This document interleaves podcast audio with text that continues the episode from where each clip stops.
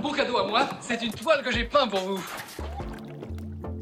Nous voilà débarrassés du superflu, on va pouvoir aborder l'essentiel.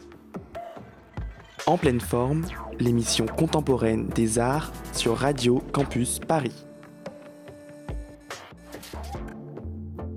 En pleine forme.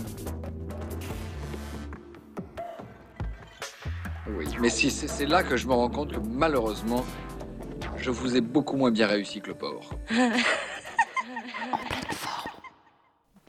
Bonsoir à tous et bienvenue dans En pleine forme sur Radio Campus Paris.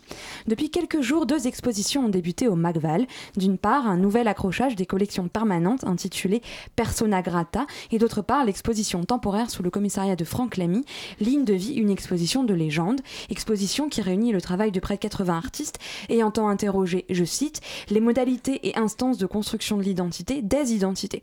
Un double prétexte donc pour consacrer aujourd'hui notre émission, non pas à un thème ou à une problématique esthétique comme nous en avons l'habitude, mais bien à un lieu, le MACVAL donc, musée d'art contemporain du Val-de-Marne, inauguré en 2005, en plein cœur de Vitry-sur-Seine, reconnaissable de l'extérieur par le rond-point au centre duquel se trouve une sculpture de Dubuffet, de l'intérieur pour l'architecture de Jacques Ripaud et les sculptures qui jonchent son jardin, dont les très reconnaissables sculptures de félin à la silhouette dégingandée d'Alain Séchasse. Nous recevons pour cette discussion Franck Lamy, responsable de la programmation des expositions temporaires du MACVAL et donc commissaire de l'exposition Ligne de vie qui vient d'ouvrir et se déroulera jusqu'au 25 août 2019. Bonsoir. Bonsoir. Nous avons également le plaisir d'accueillir le couple d'artistes plasticiens Stéphanie Rollin et David Brognon, dont plusieurs œuvres sont accrochées d'une part et d'autre de cette programmation. Bonsoir à tous les deux. Bonsoir. Bonsoir. Et bonsoir à toi, Henri. Bonsoir Flore. Eh ben, écoute, Et euh, bonsoir à tous nos invités. Ah, voilà, je vais peut-être te laisser le soin de- d'introduire davantage notre propos, peut-être Mhm. plus en détail que ce que je viens de faire. Alors je suis heureux d'ouvrir à mon tour cette émission placée sous le, signe de la rencontre avec l'autre et j'aimerais développer avant de leur laisser la parole euh, ce que je perçois du travail du, du duo euh, Brognon-Rollin, actuellement exposé au, au et dont l'œuvre Fate Will Tear Us Apart nous accueille dans Ligne de vie. C'est c'est bien cette série là, parce qu'il y a deux séries de- Il y a deux mais- séries. Alors, euh, c'est oui, je crois que c'est celle-là qui, est- fait. qui est la première qu'on voit. Ouais, c'est Fate Fate euh, Tear là, Us Apart. euh, Fate Will Tear Us Apart à la première. ouais. Donc cette, euh, cette œuvre euh, qui, qui, est, qui ouvre l'exposition, où il est notamment question d'identité, de frontières et de frontières entre l'art et la vie. Euh, et d'ailleurs, Franck Lamy ne s'y est pas trompé euh, en les invitant dans son exposition aux multiples rhizomes.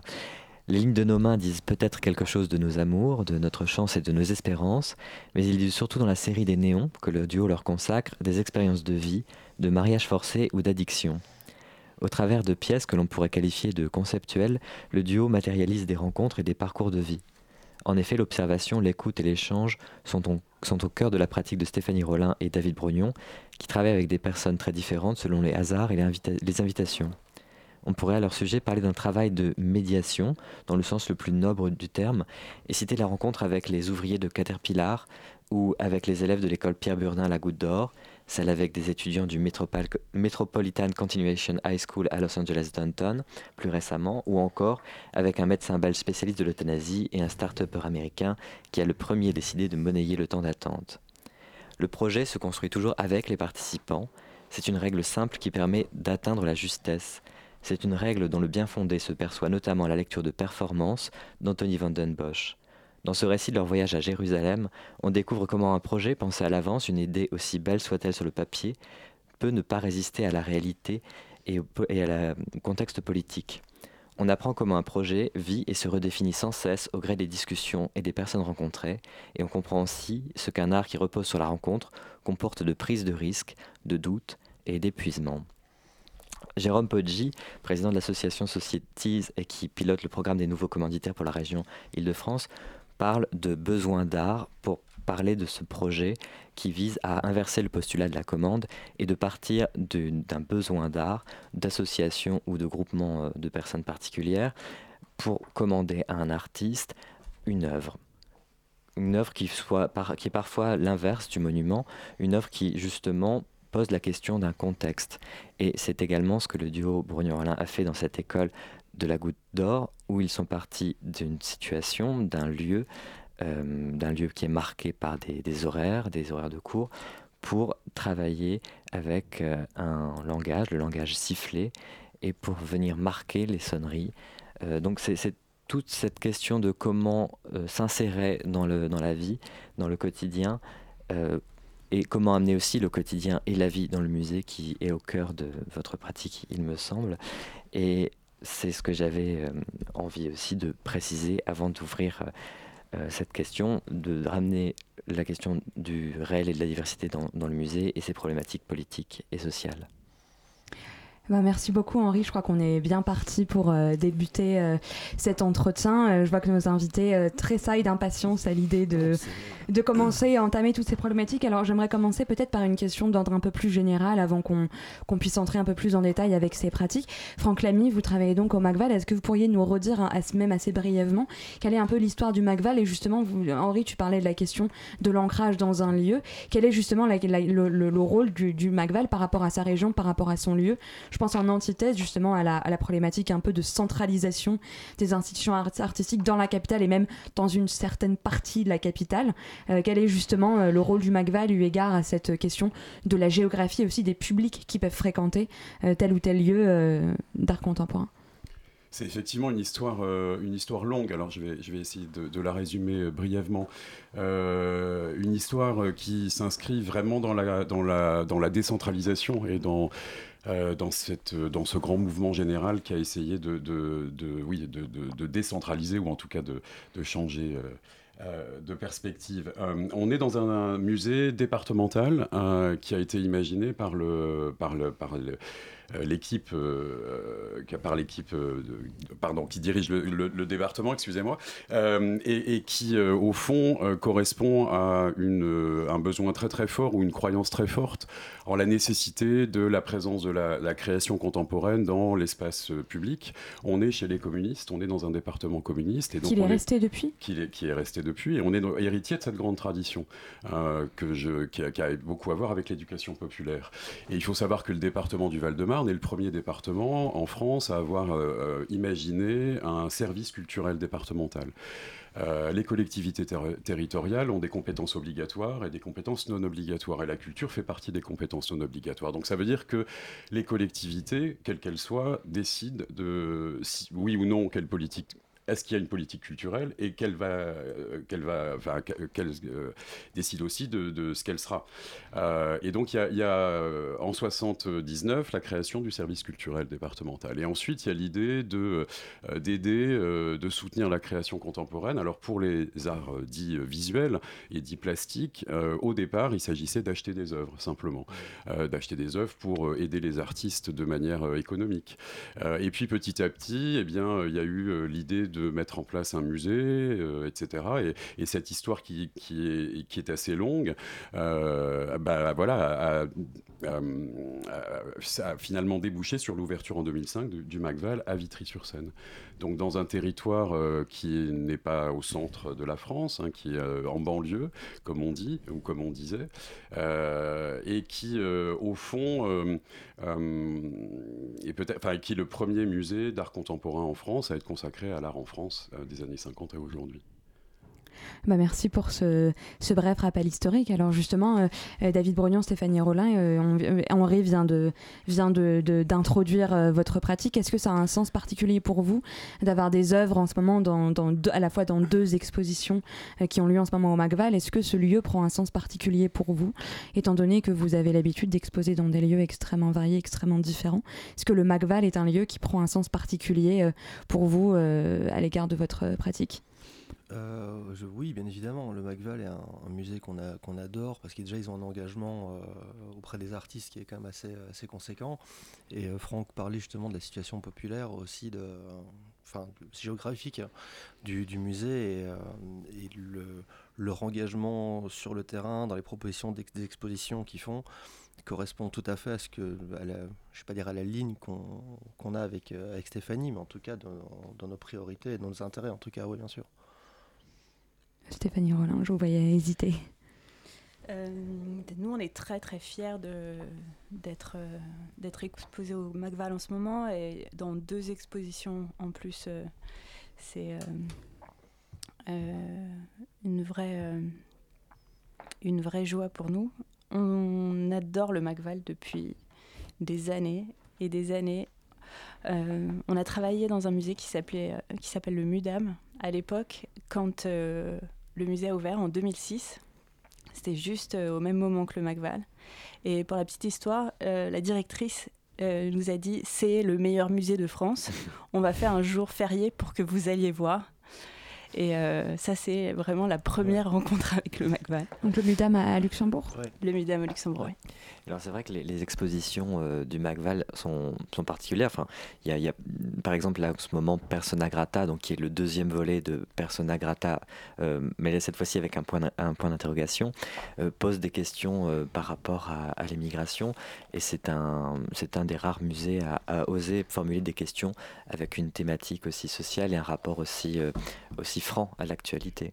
Est-ce que vous pouvez peut-être parler de cette ligne Je ne sais pas si, euh, si c'est... Enfin, ça devrait pas être si exceptionnel que ça, j'en sais rien. Euh, ce que je sais, c'est que autant euh, mes collègues de la conservation, enfin en tout cas tous les, toutes les, personnes qui au musée travaillent sur la constitution de la collection et aussi et, sur la programmation, quelle qu'elle soit, pour des raisons en même temps sûrement de... Enfin, je, Enfin, je ne sais au fond pas tellement euh, quelles sont les raisons qui vont présider à tout ça, mais il se trouve qu'on est tous intéressés par, euh, par euh, des formes d'art qui sont en prise avec le réel et qui sont en prise avec le, avec le, avec le réel dans lequel on se débat tous. et, je pense que c'est aussi une des manières, enfin une des explications hein, de l'inscription très forte du musée dans, dans une réalité sociétale. Je crois qu'on a tous cette conscience-là que euh, en tout cas, l'art, euh, tel qu'on l'imagine, est un espace de questionnement et d'analyse du, monde. Hein. voilà, donc euh, peut-être ça explique, oui. Et justement, une des, une des choses qui est assez frappante au Macval quand on le, découvre, à Radio Campus Paris d'ailleurs, on a fait pas mal d'ateliers radio euh, au Macval dans le cadre des expositions temporaires. Est-ce qu'il y a des, voilà, des modes de visite que vous avez imaginés pour, euh, pour Ligne de Vie? Est-ce que c'est d'ailleurs vous qui donnez seulement ces visites ou est-ce que d'autres personnes gagné ces visites? J'imagine que ça, ça, peut être un peu prenant de faire euh, des visites tous les jours. Voilà, quels sont un peu les, les, les systèmes, je dirais, ou les, les, les, les, inventivités un peu que vous avez imaginées pour, pour ces visites? Et je m'intéresse aussi euh, à, tous les deux. Est-ce que, voilà, est-ce que, est-ce que vous avez déjà été frappé ou, interpellé par les manières dont on peut avoir de médiatiser ou de, faire de la médiation autour de votre pratique qui peut apporter un éclairage que vous n'auriez pas forcément anticipé ou que vous n'auriez pas, euh, à laquelle vous n'auriez pas pensé vous-même? Voilà un peu une double question sur cette question de la médiation. Stéphanie Hérault, qui est responsable des publics et de l'action culturelle, devait être parmi nous, donc je lui aurais posé ces questions plus en détail, mais voilà, je me permets de poser cette question pour euh, représenter un peu voilà, sa présence voilà. Euh, on essaye tous d'être euh, le plus attentif possible euh, aux conditions de visite. Au fond, notre boulot à tous au musée, c'est de travailler à partir de ce que font les artistes et d'être des passeurs et de, créer et de mettre en place les conditions les, les mieux possibles, enfin les meilleures conditions possibles pour que le public, dont on ignore absolument euh, et, sur lequel on ne veut absolument pas euh, euh, projeter quelques fantasmes. voilà, on ne sait pas du tout qui sont ces corps qui vont, qui, vont, qui vont venir visiter les expositions. En tout cas, notre boulot, c'est donc d'être des passeurs et de faire en sorte que les œuvres soient données à expérimenter, à comprendre, à ressentir, en tout cas, voilà, euh, au public euh, dans les meilleures conditions possibles. On n'est pas là pour dire euh, c'est ça que ça veut dire, c'est ça qu'il faut penser, c'est ça qu'il faut. oh là là, comme c'est beau. C'est pas ça du tout l'enjeu. L'enjeu, c'est de, oui, c'est ça, de donner les conditions au fond de base, et, et, ensuite, après, on peut discuter. Ensuite, on peut échanger. ça plaît, ça plaît pas, c'est une autre histoire. Mais notre boulot, c'est au fond Du coup, sur la médiation, euh, et ma collègue Stéphanie Hérault et son équipe euh, seraient évidemment plus, à même de répondre, mais on essaye euh, euh, d'abord de travailler ensemble. Hein, ce qui est, peut-être une des spécificités du, Magval, c'est que euh, on est une petite équipe, donc on est en conversation permanente. Et avec Stéphanie Hérault, on est en conversation permanente.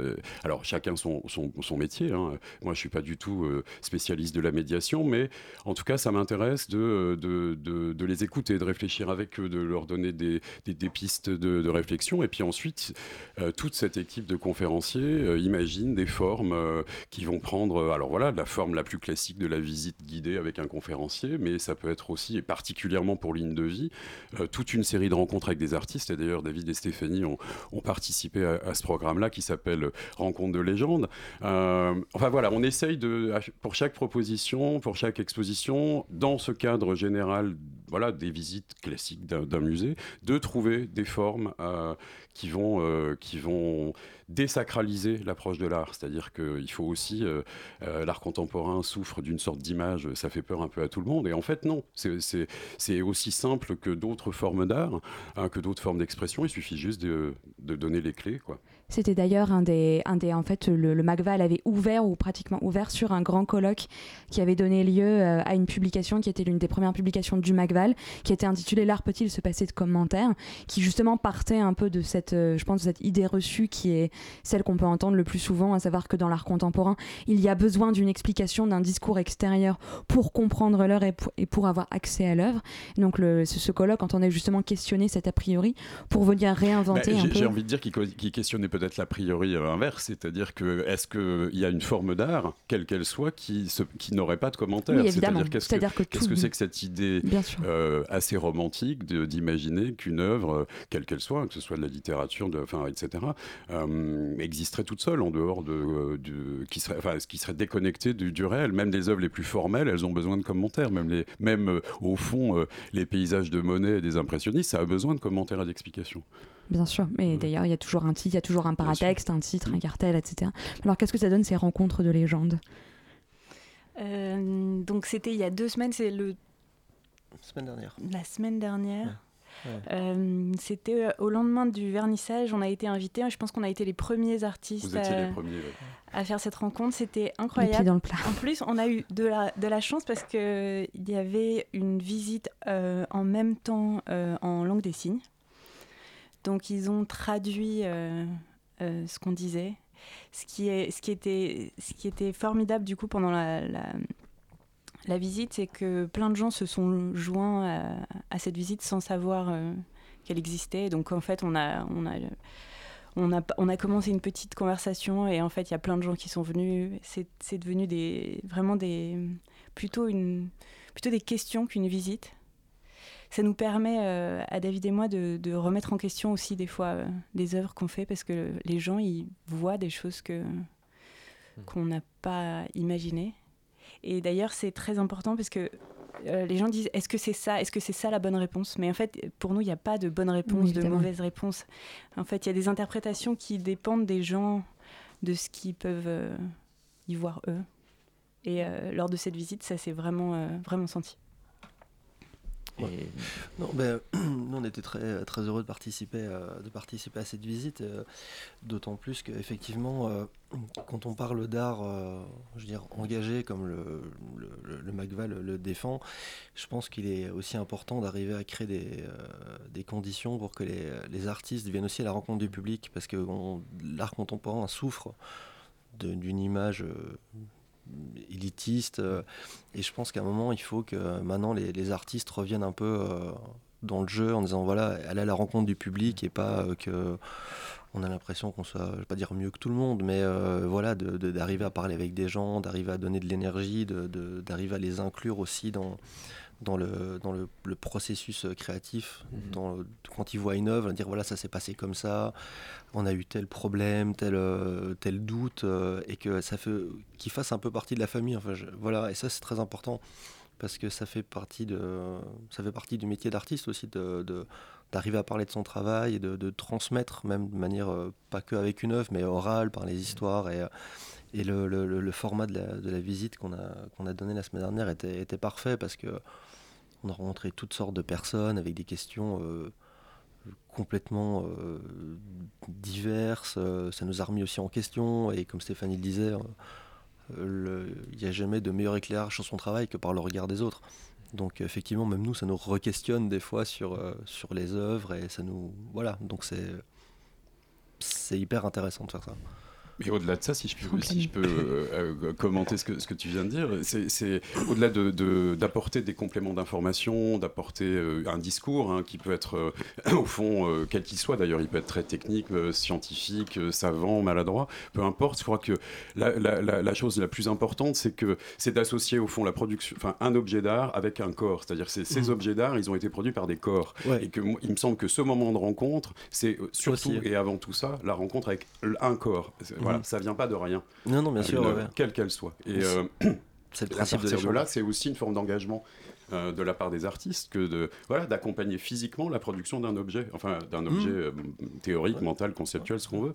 Euh, et je trouve que c'est le, le fond, le, fondamental. Quoi. Mais c'est pour ça que, que, le, que, le format il, est, il, était juste parfait parce que le, voilà c'était très léger et en même temps c'était intense et, et le, format que vous avez mis au, point au, Macval et en tout cas bon là je parle en l'état pour Stéphanie et moi mais il est, juste parfait quoi. C'est vraiment c'est des, des, belles rencontres à chaque fois quoi.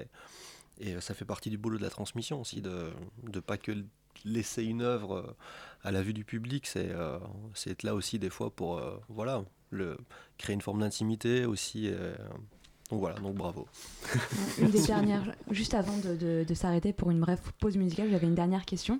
Une des choses qui est assez frappante au Macval en termes d'inventivité, de médiation, c'est les cartels audio. Forcément, on est à la radio, alors on en a, on, est très fasciné. Voilà, il y a eu pendant assez longtemps des, des, cartels qui étaient présentés sous forme de pastilles audio euh, enregistrées par les artistes eux-mêmes.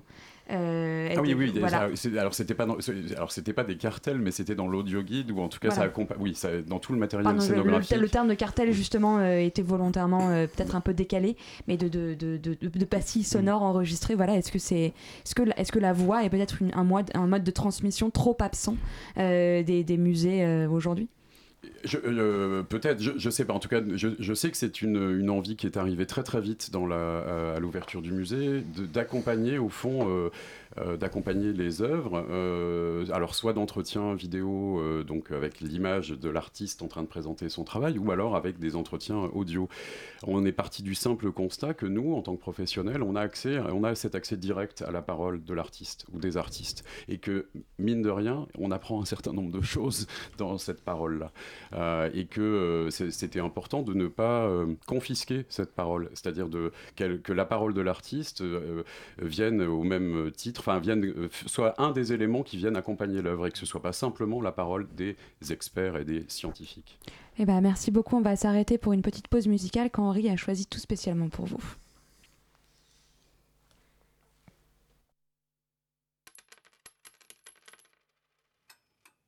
Moi j'ai une toute petite ligne de chance.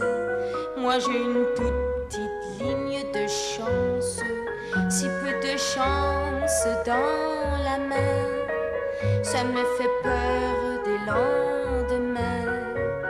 Ma ligne de chance, ma ligne de chance, dis-moi chérie, qu'est-ce que t'en penses?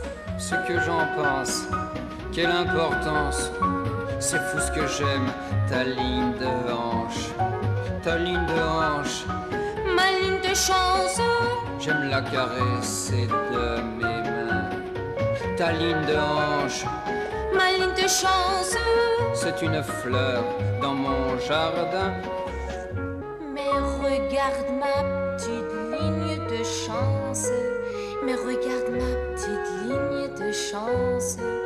Regarde ce tout petit destin, si petit au creux de ma main ma ligne de chance, ma ligne de chance.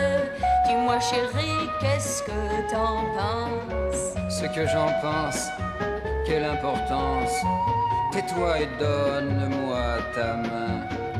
Ta ligne de hanche, ma ligne de chance. C'est un oiseau dans le matin. Ta ligne de hanche, ma ligne de chance. L'oiseau frivole de nos destins quand même une si petite ligne de chance, quand même une si petite ligne de chance, une si petite ligne c'est moins que rien, à peine un petit point dans la main. Ma ligne de chance, ma ligne de chance, dis-moi chérie, qu'est-ce que t'en penses? Ce que j'en pense, quelle importance je suis fou de joie tous les matins. Ta ligne de hanche, ma ligne de chance. Un oiseau chante dans mes mains. Ta ligne de hanche, ma ligne de chance. C'est l'oiseau vol de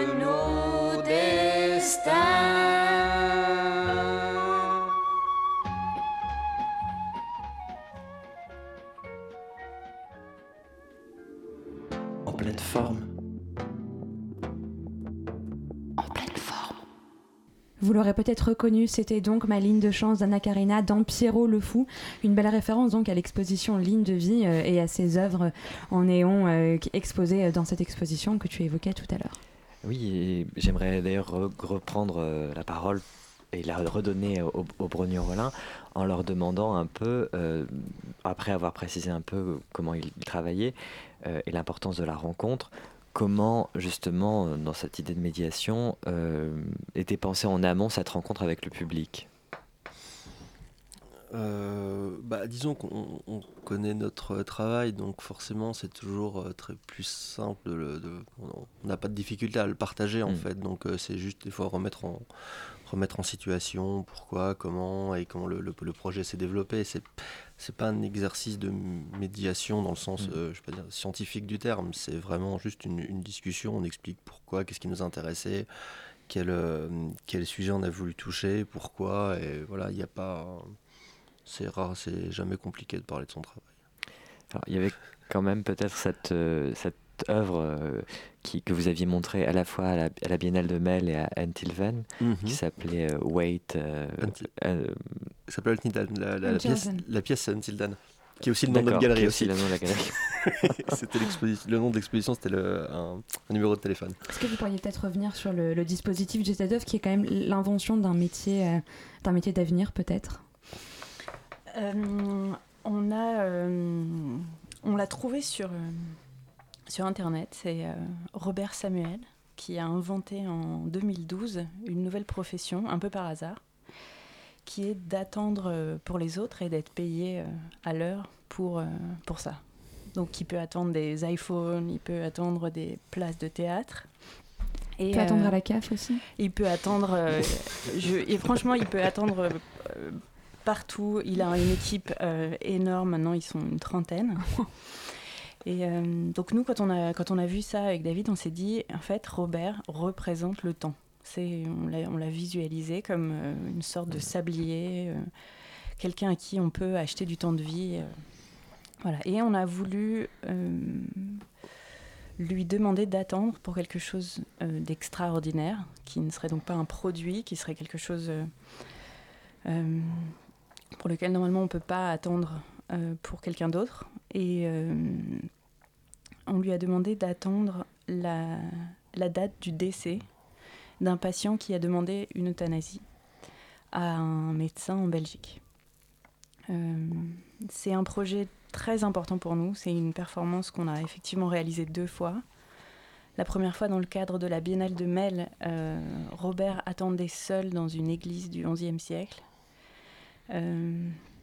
Une, une exposition très minimale, mais qui finalement euh, a eu un impact euh, dans cette ville de Mel euh, de, qui a dépassé nos, Ouais, nos attentes. ouais. Ouais, c'était Ouais. incroyable. Les, les gens du, de la ville se sont attachés à lui. On n'a pas vraiment compris comment ça s'est créé, mais ils euh, ils venaient attendre avec lui. Euh, Il y en a qui venaient tous les jours pour lui dire bonjour ou vérifier qu'il était encore là. On n'a pas vraiment compris tout de suite si ils avaient peur que lui parte ou s'ils savaient exactement ce que son absence représenterait. Certains voulaient être là au moment où il partirait pour vivre ce moment euh, particulier. Euh, c'était un peu, euh, c'était inattendu en fait. Ce qui s'est passé à Mel était vraiment, euh, c'était donc on en avait, on avait installé, euh, je veux dire, on avait pensé le protocole, mais et on, arrivait à parler de la pièce et de, la problématique, enfin sur- surtout en France, au niveau de, l'euthanasie. Et, euh, et c'est vrai que c'est un peu, ça nous a, ça nous a dépassé en fait, puisque a été un peu une espèce de, en même temps coqueluche et en même temps euh, la représentation aussi euh, au-delà du temps d'une problématique sur laquelle beaucoup de gens ferment les yeux ou ne veulent pas entendre parler et donc du coup ça a suscité aussi beaucoup de débats même au sein de du lieu d'expo enfin je veux dire de, l'église où les gens venaient ils en parlaient. Mais beaucoup plus les personnes âgées d'ailleurs que les, plus jeunes.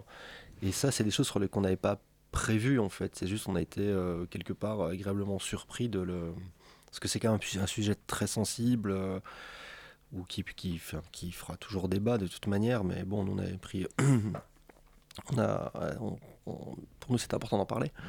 Mais voilà, ça c'est un peu les épiphanies de, de, certains projets où en fait à un moment on n'est plus maître de la situation et les gens se, quelque part se l'approprient et c'est très bien comme ça. Et ça, leur, ça leur donne une espèce de, de base de discussion, de lieu de rencontre autour, de, autour de ça. Et ça c'est c'est pour ça qu'on aime faire ce job en fait.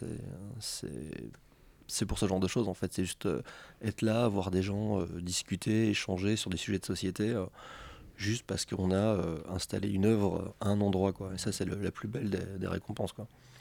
Cette question d'ailleurs justement de la, de la figuration du temps, elle est présente dans plusieurs de vos, de vos œuvres, notamment aussi l'heure de gloire, dans ces, dans ces questions que vous évoquez de la, de la rencontre et de la discussion avec un public, avec une personne dans une performance. En quoi est-ce que la figuration du temps, comme vous le disiez tout à l'heure, peut euh, permettre de questionner l'intime et de questionner euh, une construction sociale du quotidien? Comment est-ce que, on, comment est-ce que dans, votre démarche, vous essayez de, de, de, questionner ce qui construit le quotidien et ce qui vient construire euh, le rapport à soi et le rapport à l'intime Parce qu'on a, on a une, très grande euh, capacité d'empathie, ce qui fait qu'on arrive à écouter les gens. Et euh, on n'est pas des artistes, je veux dire, égoïstes qui travaillent dans un atelier tout seul. On est, et euh, du coup, c'est les gens qui, qui, nous nourrissent. Il faut juste les laisser parler jusqu'au moment où on a de la, je veux dire, une espèce de matière brute comme ça qu'on essaye ensuite de, de travailler de la manière la plus juste possible et toujours avoir ce recul nécessaire pour ne pas être trop dans la communauté pour et faire, savoir faire un pas en arrière parce qu'on sait que ce qu'on voit là, il faut qu'on arrive à le transmettre de manière claire et audible à des, euh, à des visiteurs.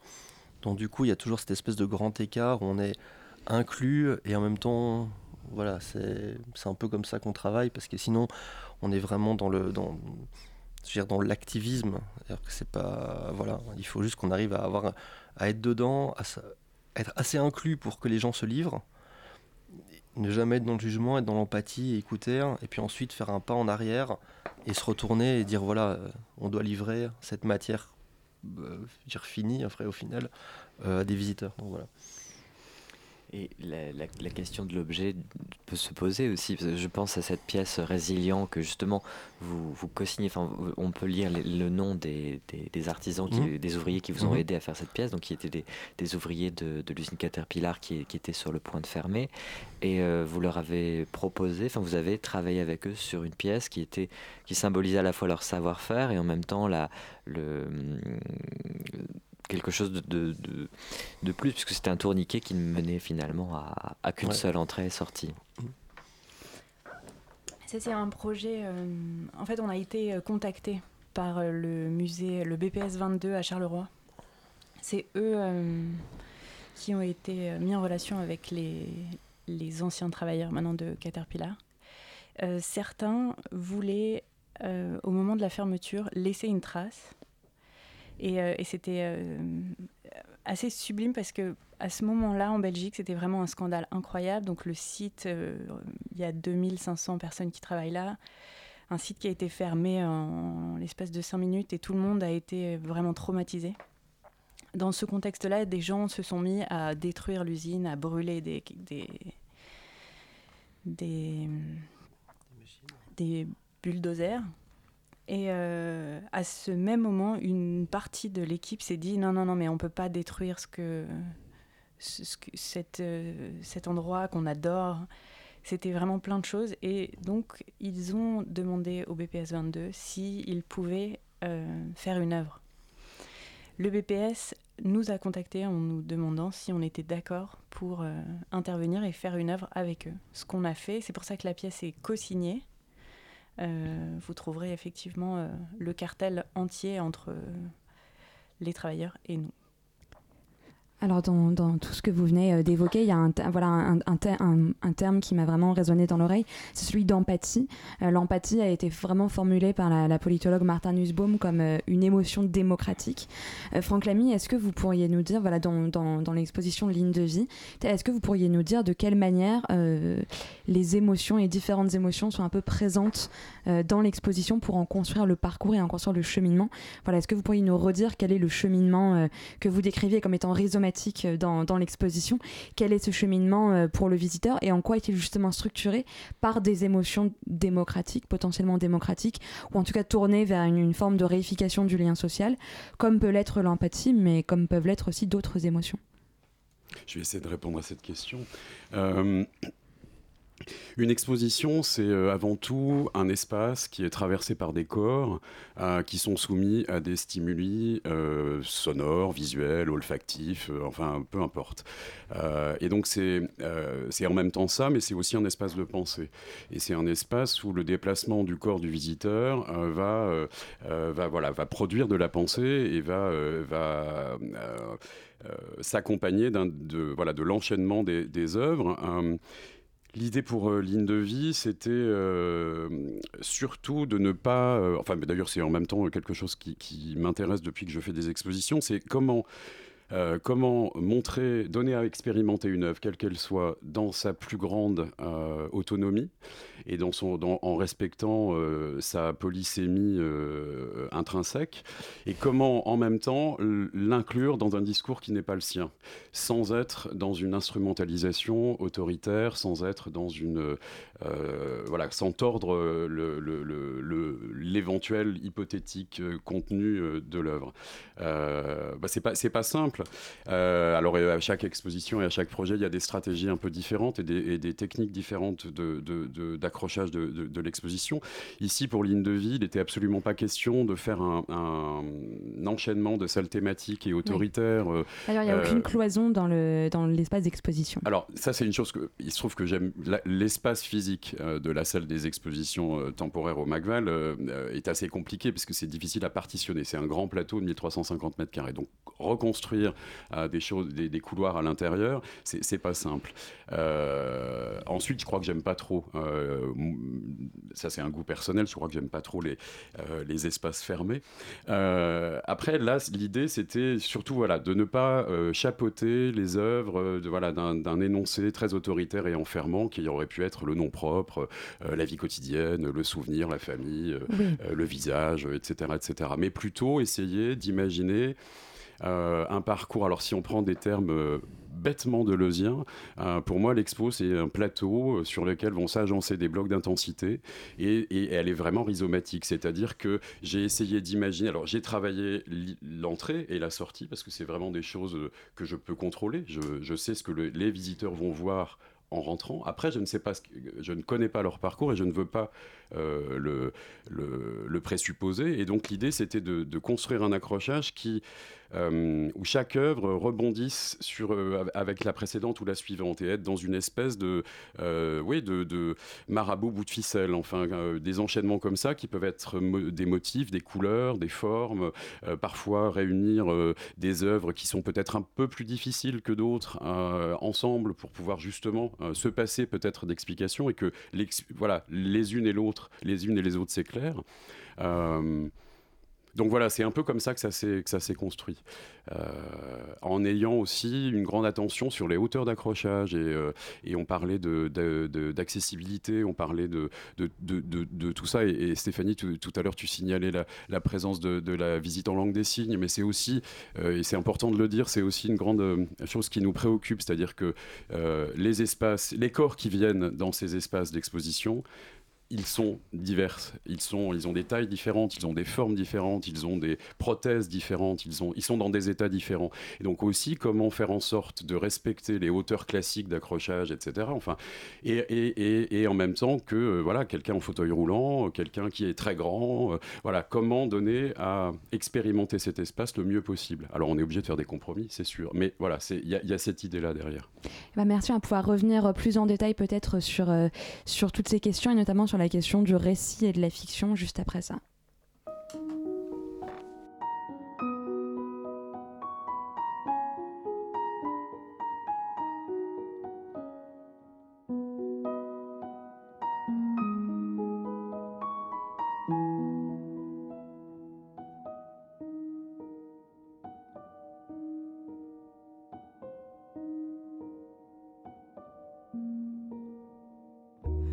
Approchez-vous de ma vie. Approchez-vous sur le lit. Approchez-vous dans la nuit noire. Nous parlerons jusqu'à très tard. Approchez-vous maintenant. Racontez-moi le présent. Sous les plafonds, tout ira bien. Il ne se passera rien. Ne restez pas là. Approchez-vous de moi. Ensemble faisons la conversation.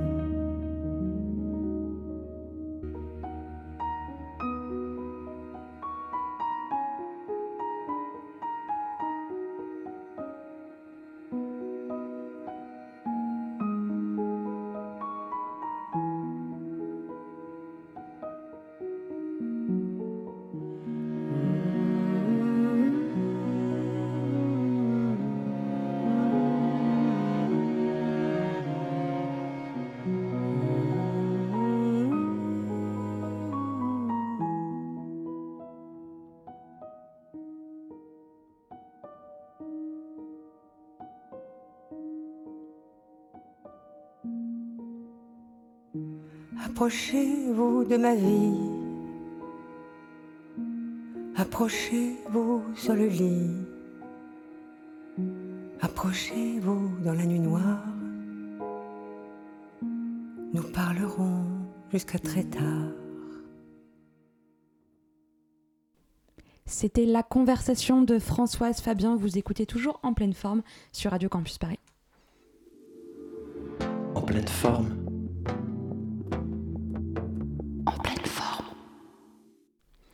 Et donc, merci Flore. Nous allons con- continuer la discussion sur la- le récit et la fiction. Euh, J'ai mentionné tout à l'heure dans mon introduction le, récit euh, performance d'Anthony Van Den Bosch qui revient sur, euh, sur votre projet qui a finalement dévié pour devenir une autre œuvre à, Jérusalem. David et Stéphanie, comment justement le récit vient nourrir ou vient ensuite accompagner vos œuvres? Quelle est la place que vous laissez à cette, euh, au récit et à l'œuvre en train de se faire qui est finalement aussi intéressante que l'œuvre, qui, en fait partie? Euh, pour le récit performance, euh, on avait prévu donc de faire une performance à Jérusalem et on ne voulait pas que la trace soit une trace vidéo puisque c'était l'œuvre. Donc on avait décidé de demander à un, auteur de nous accompagner et de faire un, compte-rendu de la performance. Lorsque nous sommes euh, arrivés à débuter euh, ce qu'ils ont appelé l'intifada des couteaux, euh, c'était très tendu. notre performance a été impossible à faire. Mais impossible à faire, pas seulement physiquement, mais impossible à faire parce que tout d'un coup, euh, David et moi nous sommes rendus compte de, quelque chose que nous n'avions pas vu lors de nos deux précédents voyages. Euh, ce compte-rendu est donc devenu un récit et a accompagné, euh, nous a accompagnés et raconte effectivement que nous sommes dans une problématique où tout le monde nous dit de revenir. Et nous, on se dit que c'est justement euh, là qu'on va réussir à, Pas capter l'essence de la ville. on se dit que peut-être que c'est à ce moment-là qu'on va vraiment capturer Jérusalem, qu'on va réussir à, à trouver le, le- La pièce juste. En fait, on, euh, les, les- les événements, on, on avait travaillé sur cette pièce pendant très longtemps et on l'avait euh, vraiment préparée euh, de manière assez, euh, je pas dire chirurgicale, mais c'était quand même, on, avait quand même beaucoup travaillé là-dessus. Et euh, les événements ont, commencé euh, la veille ou deux jours avant, je sais plus. Et euh, en fait, tout tout- toute la vision qu'on avait de cette ville et des gens qu'on avait rencontrés, elle a complètement twisté en fait en, en une journée quoi. Et en fait, on a l'impression de plus reconnaître l'endroit où on avait été tellement de fois qu'on a l'impression de connaître par cœur. Et c'est là que s'est posée la question de la justesse de la pièce. Et donc du coup, il y avait à ce moment-là deux solutions qui étaient soit la faire quand même malgré une relative impossibilité, mais au moins de tenter, en étant sûr qu'elle n'était pas juste, mais juste voilà, dire ok, on l'a fait parce qu'on n'a pas fait tout ça pour rien, ou soit profiter justement de d'oublier tout, enfin, de tout ce qu'on avait préparé et de se dire ok, on repart sur une page blanche, sachant qu'on avait une, on s'était quand même une deadline quand même euh, euh, pour, pour rentrer, mais euh, on avait 15 jours, je crois, un truc comme ça.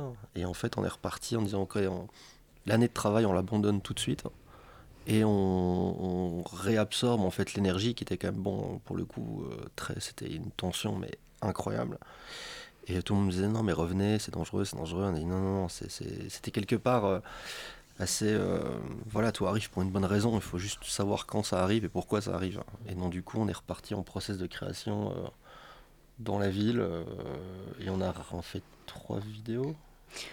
En fait c'était plus dur de ne pas faire la pièce que de la faire. C'est-à-dire pour nous on, avait tellement préparé ça on était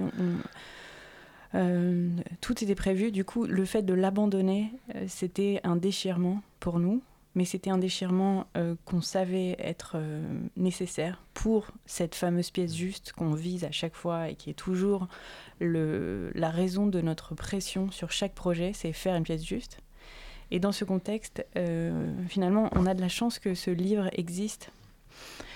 C'était pas censé être un livre puisque c'était censé être un compte rendu pour nous, quelque chose qu'on laisserait sur le process et euh, il a été euh, donc euh, proposé et édité par Arléa. Donc c'est vraiment. c'est, pour nous, c'est, dingue parce qu'on devient des personnages d'un, livre. C'était pas du tout prévu. mais, mais je pense que c'est important parce qu'on est rarement dans le, dans le cerveau d'un artiste en, en process créatif. C'est. c'est c'est bien que les gens voient ce que c'est l'art contemporain, que, que c'est vraiment c'est fabriqué avec un contexte et, on a besoin nous de raconter ce contexte. Et c'est pour ça qu'on accepte évidemment dès qu'il y a des visites ou des choses comme ça, on veut raconter le contexte, on veut parler des gens avec qui on a travaillé, on veut parler du pourquoi, pourquoi ça c'est juste, mmh. même si ça paraît minimal, pourquoi c'est aussi important. Mmh. Oui, parce qu'à chaque fois, il y a une, euh, c'est une part de nous en fait aussi, et en même temps, on a aussi cette euh, je ne vais pas dire responsabilité, mais quand on, parle de gens, enfin de, situations qui incluent des, personnes, de, tout type de personnes, euh, on a cette responsabilité aussi en tant qu'artiste de, d'être digne de la confiance qu'ils nous ont accordée. Donc du coup, il y a toujours ce, rapport aussi très euh, de quand Stéphanie parlait de pression, c'est exactement ça aussi, c'est-à-dire que des gens vous font confiance, ils vous donnent euh, leur paume de main pour que vous préleviez leur ligne. Euh, vous les, ils vous, enfin, comme Caterpillar, où euh, on a des, des, personnes qui étaient extrêmement fortes, mais qui en même temps étaient tellement fragiles parce que voilà, ils apprennent qu'ils sont virés et ils, nous accordent de leur temps, de leur confiance aussi, puisque voilà, donc tout ça, ça mérite aussi de raconter. on est le, quelque part, on est aussi un peu les passeurs de ces, de ces histoires, pas que la pièce, mais tout ce qui va, tout ce qui va avec. Et c'est c'est une responsabilité de faire cette pièce juste, en fait, voilà. Pour eux aussi, pour mm. eux et pour tout le monde. C'est vrai que donc, dans, dans l'importance que vous accordez au, contexte, la question du, du récit euh, permet d'expliciter ce contexte. Et il y a aussi cette question de permettre un récit, euh, permettre à une construction, parce que quand vous parlez euh, des, des, ouvriers Caterpillar, il y avait aussi justement, de par l'émotion et le fait d'être dans cette histoire-là, ne pas réussir à formuler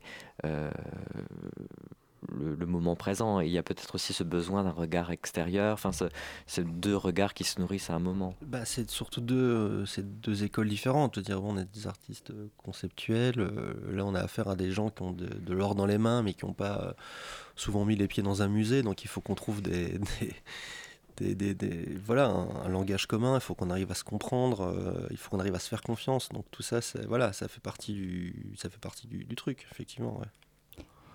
Euh, Franck Lamy, cette question euh, de, du, récit dans, l'exposition que vous proposez, Ligne de vie, elle passe aussi par la question de l'identité et du récit de soi, qui est aussi un récit de, de soi-même comme un autre. Euh, en quoi cette, cette, voilà, cette, question de la quête de l'identité, si on pense par exemple à la pièce de Raphaël Fabre, mais aussi beaucoup, beaucoup d'autres, en quoi est-elle présente et comment est-ce qu'elle est questionnée, cette question de l'identité, mais de l'identité qui est aussi un, avatar un autre soi-même, dans le questionnement notamment de Clément Rosset qui est assez présent euh, tout au long de l'exposition.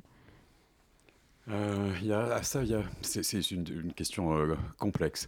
il y a plusieurs raisons. je crois que moi, j'aime beaucoup qu'on me raconte des histoires. Donc, il y, y, a déjà une, un intérêt personnel et singulier. J'aime je, ça, les histoires. Euh, et j'aime décortiquer comment on me les raconte. Euh, après, au-delà de ça, euh, je suis parti du postulat que ni la réalité ni l'identité n'existaient en soi et que ça n'était l'identité n'est qu'un tissu de récit entremêlé, un tissu de fiction. moi, enfin, je n'existe pas en dehors des récits que je fais de moi-même et que les autres vont faire de moi-même. Et, et, à partir de ce moment-là, comme l'œuvre d'art n'existe pas sans les textes qui la racontent. Le réel il me semble que le réel n'existe que par les récits, hein, alors quelles, que soient les formes de récits. Euh, mais, euh, mais voilà, il n'y a pas de. comme pour revenir sur Clément Rosset, moi j'ai été très frappé par ce livre Loin de moi, où au fond euh, il dit que d'une certaine manière il n'y a aucune preuve de l'existence d'un moi intérieur, mais par contre la seule chose dont il est certain hein, de, l'existence, c'est le moi social. Euh, et donc, pour moi, il y, a quelque chose de cet ordre-là. Après, je suis aussi très, très accompagné par la pensée d'un Paul Preciado, par exemple, euh, sur les, identités en transition et sur cette idée de, euh, voilà, de sortir, enfin, d'être dans une traversée permanente euh, et en tout cas de penser l'identité en dehors de, euh, de, de, quelque chose qui serait fixe, euh, de quelque chose qui serait mortifère et qui serait essentiel et, et, connecté à... enfin c'est voilà, c'est une performance et c'est à partir du moment où c'est une performance, c'est un récit et c'est un récit multiple et donc puisque c'est un récit, on peut s'emparer des modes de narration et en s'emparant des modes de narration, on devient acteur de, son propre récit. Donc on, peut dire je et dire je, c'est pas si simple, il me semble. Hein, toute la société, quelle qu'elle soit, néolibérale et capitaliste dans laquelle on est, fait en sorte de euh, on ne peut pas dire je, hein, même si le, marketing essaye de, de, se construire là-dessus, mais c'est un, un, jeu, un jeu de la consommation, c'est pas un vrai jeu. Et cette identité, bien qu'elle soit fluide, euh, il y a un autre aspect de, l'exposition qui est justement la revendication d'une identité au sens politique, notamment quand on fait partie euh, d'une minorité. Vous évoquez les, les textes d'Hélène Baquet et Carole Bivner autour du concept d'empowerment que vous proposez de traduire comme l'empuissancement. Est-ce qu'il n'y a pas aussi parfois la nécessité de revendiquer cette identité euh, d'une manière bien spécifique et dans un but, justement, vous parlez de performance, dans un but peut-être performatif? Euh, si, l'exposition revendique quelque chose, euh, elle revendiquerait quelque chose qui serait au fond de pas tant inventer de nouvelles identités que de choisir ces identités, c'est-à-dire de sortir de toutes les assignations quelles qu'elles soient. Il me semble qu'on peut euh, être qui on veut à partir du moment où on est conscient euh, de, des mécanismes que ça, que ça met en place et, conscient des choix qu'on va opérer. Euh,